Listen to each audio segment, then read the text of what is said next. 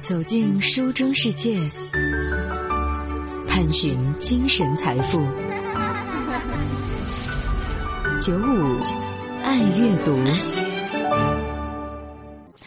最近呢，有一些听众反映没有办法再通过蜻蜓 FM 呢来反听啊我们的一些这个节目播出的内容。那如果您是通过这样的一个平台来收听的话呢，现在开始可以下载喜欢听的 App，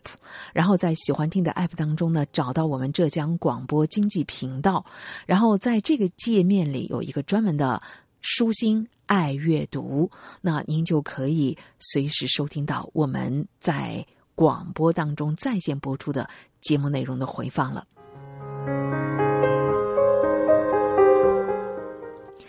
可以说，当下的时代呢，甚嚣尘上，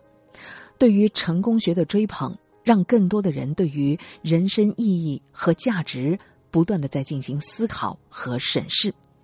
我们倾向于为成功学设定物质层面的标准，什么豪宅、名车，上什么贵族学校。却很少愿意透过现象来探寻人生终极的意义。也许作为凡夫俗子，本身就带着强烈的社会属性，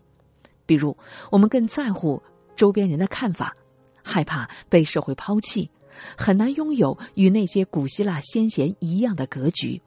那么，我们该如何面对当下纷杂的生活选择，面对人生呢？在昨天的节目当中，舒心和大家介绍了《纽约时报》的畅销书作家马克·曼森的《果敢的活法》这本书。这本书通过讲述九个故事，为我们提出这样的问题：在今天，我们还要不要对未来保持希望？我们应该如何接受自身的限制，超越善恶，超越感受的去生活呢？古希腊的哲学家苏格拉底曾经写过。未经审视的生活不值得过的，确实，如何来审视并且思考自己的生活，发现自己内心真正的希望非常重要。那在今天的节目当中，我们就一起跟随马克·曼森的视角来看一看，我们如何在被我们的感官所欺骗，陷入到那些虚假的自由当中的。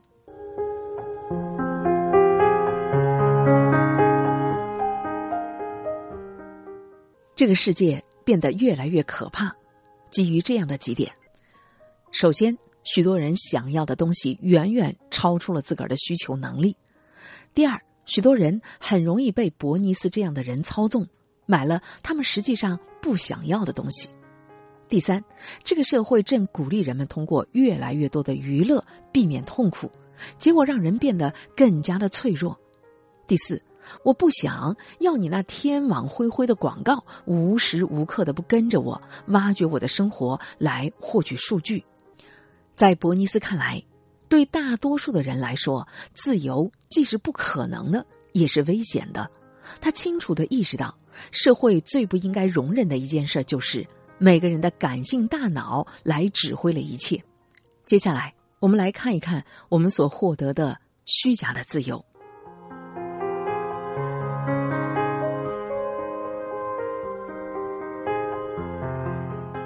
要知道，提供了人们想要的东西是一种假的自由，因为大多数的人想要的就是娱乐。首先，我们会变得越来越脆弱，世界不断缩小，以适应我们不断缩水的价值观。我们沉迷在了舒适和愉悦当中，任何可能可以让愉悦感丧失的事情，简直像是一场地震。所以，我想说。缩小我们感知当中的世界，并不是自由，而是自由的反面。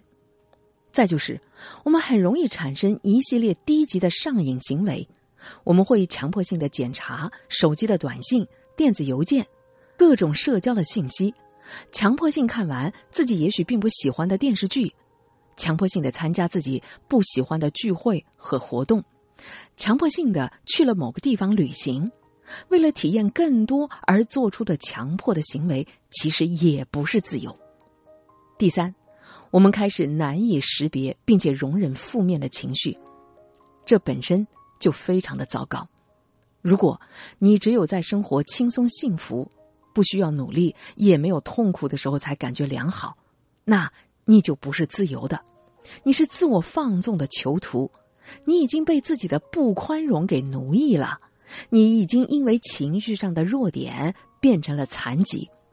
你将不断的需要外部的抚慰和认可，尽管这样的抚慰和认可也许永远都不会到来。第四，我们会遇到选择的悖论，也就是说。你选择的自由越多，你就越对自己做出的选择感到不满。想象一下，如果汤姆必须在两盒麦片之间做选择，而麦克可以从二十盒的麦片里做选择，那么麦克并不比汤姆拥有了更多的自由。虽然他能选的种类更多，可是你知道吗？选择太多，并不意味着自由。很多的时候，不过是一些毫无意义的东西，以不同的方式做了更多的排列而已。这就是把自由从我们的意识当中拔高了以后造成的问题。也就是说，过多的选项不能使我们更自由，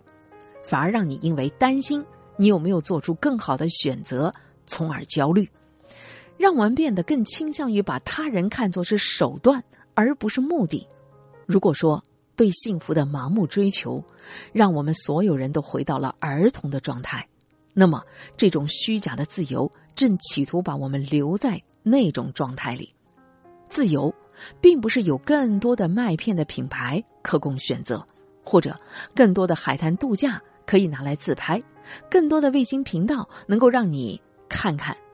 所有这些都不过是物质生活的多样性而已。你不能单纯的从这种多样性当中获取意义。如果你被不安全感所困，被疑惑所束缚，被不宽容所限制，那么，就算你拥有了世界上最丰富的物质生活，你还是不自由的。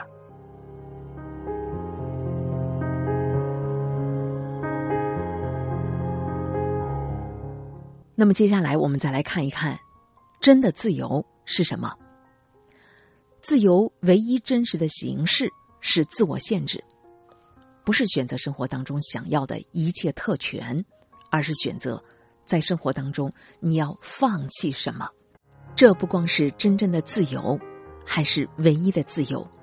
你想，转移痛苦的方法来来去去就那么多，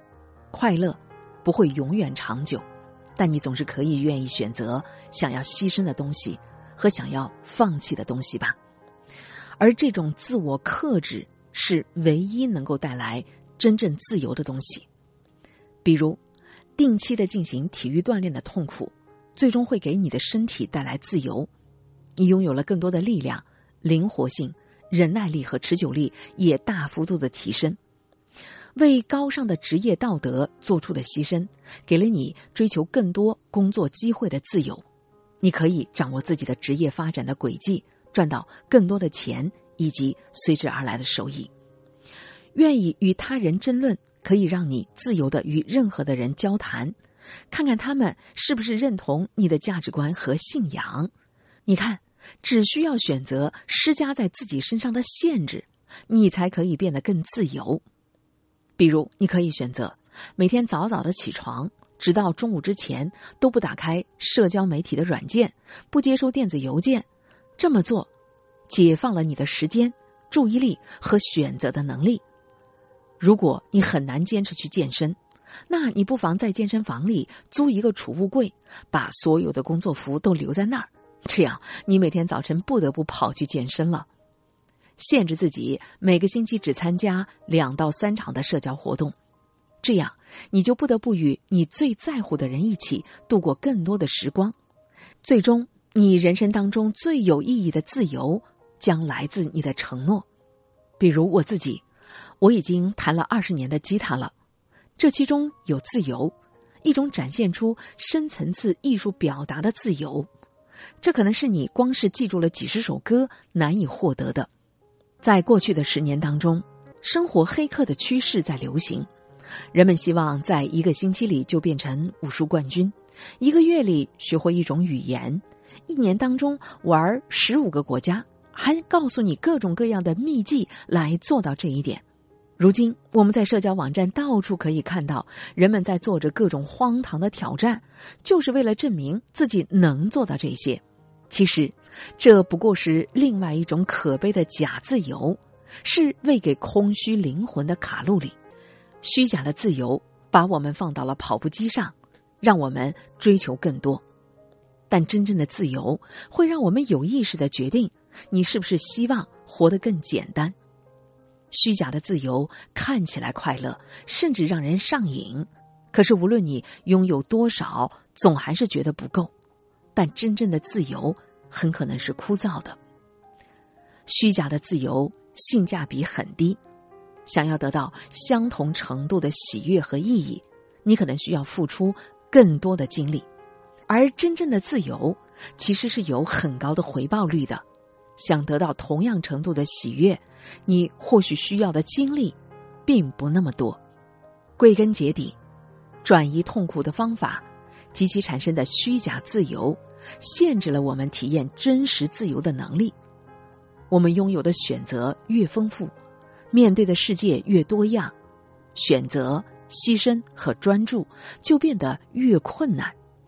两千年。哈佛大学的学者罗伯特·普特南出版了《独自打保龄球：美国社区的崩溃和复兴》这部著作。在书中，他记录了全美国公民社会活动的参与度下降，人们参加的团体越来越少，更愿意单独活动。其中，光看书名，我们就意识到这个现状了。在今天，人们都开始独自打球了。但虽然这个著作是关于美国的。但这种现象可不局限于美国，在作者看来，社会的这种原子化的趋势会产生重大的影响，人们会变得更加的孤立，信任度下降，人际之间的偏执和多疑随之加重，特别是孤独感成为了一个日益严重的问题。新的研究表明。我们正在用少数高质量的人际关系来代替生活当中大量流于表面的短暂的关系，比如各种社会组织正在被过度的娱乐破坏了，人们更愿意待在家里看电视、上网、玩游戏，而不是走出门参加某些组织或者团体，而且在未来情况只会变得更加的糟糕。在当今世界大部分的地区。人们能够选择读什么书、玩什么游戏、穿什么衣服，却唯独没有办法选择自己的快乐。虽然现代化的娱乐方式无处不在，但是新时代的暴政不是通过剥夺我们的娱乐方式来实现的，而是在我们的生活当中充满了大量转移痛苦的表面方法，那些大量无用的信息、无聊的消遣。仅仅过了没几代人的时间，伯尼斯的预言就已经成真了。互联网的广度和它的操控力，早已经实现了当年伯尼斯在全球范围里开展的广告宣传的活动。可是，我们不要给伯尼斯太多的荣誉，毕竟他是邪恶的天才。其实，还有一个人早在伯尼斯之前就看到了这即将来临的一切，他看到了假自由的危险。他看到了转移痛苦会让人们在价值观的方面变得很短视，看到了太多的快乐如何会让我们变得幼稚、自私、不懂感恩，让人难以忍受。所以，这个人比起我们在电视和网络上见过的任何人都更聪明、更有影响力。他可是政治哲学的元老级的人物，他就是柏拉图。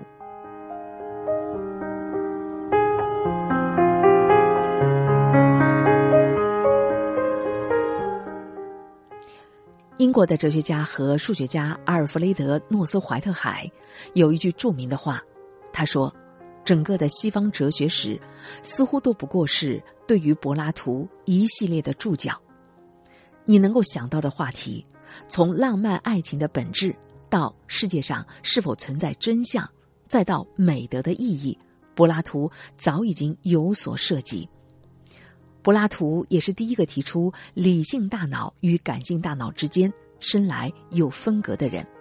是第一个主张人必须通过自我克制而不是放纵来建立品格的人。柏拉图实在是太厉害了，想法这个词本来就源于他。有趣的是，尽管柏拉图是西方文明的教父，但他曾经宣称过，民主不是最理想的形式。他认为，所谓的民主本质上是不稳定的，会不可避免的释放人性当中最糟糕的方面。他曾经写道：“除了改变极端的奴隶制之外，我们不能够指望极端的自由带来什么。”我们知道，当人们可以自由做出选择的时候，我们就会本能的从痛苦当中逃脱，走向幸福。而当人们获得幸福的时候，问题就会出现。由于蓝点效应，人们永远不会感到全然的安全和满意。我们的欲望总会随着环境的变化而同步的增长。最终，制度已经没有办法跟上我们的欲望。当制度没有办法跟上我们对于幸福的需求，人们就会开始指责制度。所以，柏拉图说，民主会不可避免的导致道德沦丧。因为人们会越来越多的沉迷在假自由当中，变得更幼稚，并且以自我为中心。当幼稚的价值观接管了一切之后，人们将不再希望通过谈判争取权利，不想为了更高层次的自由和繁荣忍受痛苦。相反，他们想要的是一位强大的领导者，这个人能随叫随到，立刻让一切都恢复正常。有一句俗语叫做“自由不是免费的”，这句话用来提醒我们：嘿，你身边的幸福不是奇迹一般降临的，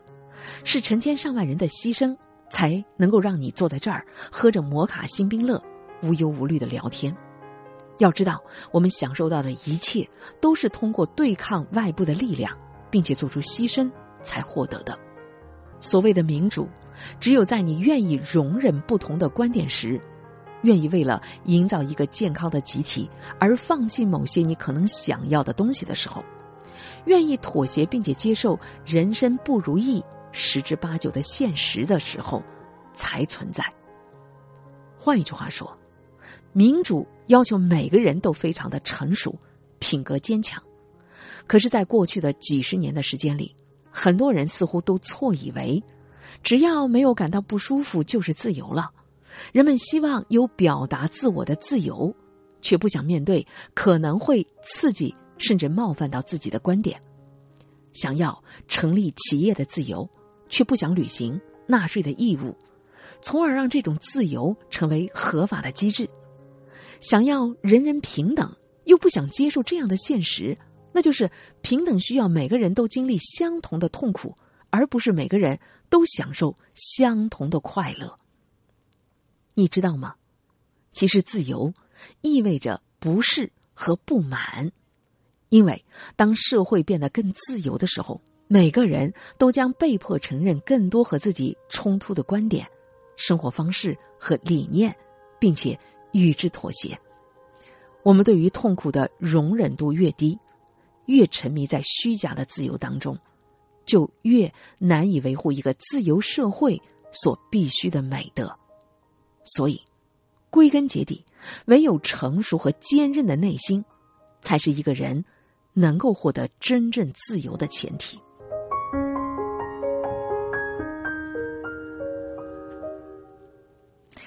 说实在的，听今天的节目呢，如果想要一字字、一句句的都听到自己的心里啊，而且还要进行一些思考的话，确实听起来是会比较累的。这当然不像听一个故事、听一篇小说来的更轻松一点儿但是，就像这本书里所说的，我们这个世界上有很多其实没有长大的成年人，也有许多已经衰老了的青少年，甚至还有一些内心早已经是成人的儿童。这是因为到了一定的程度以后，我们的成熟度和年龄已经无关了，就像吃东西。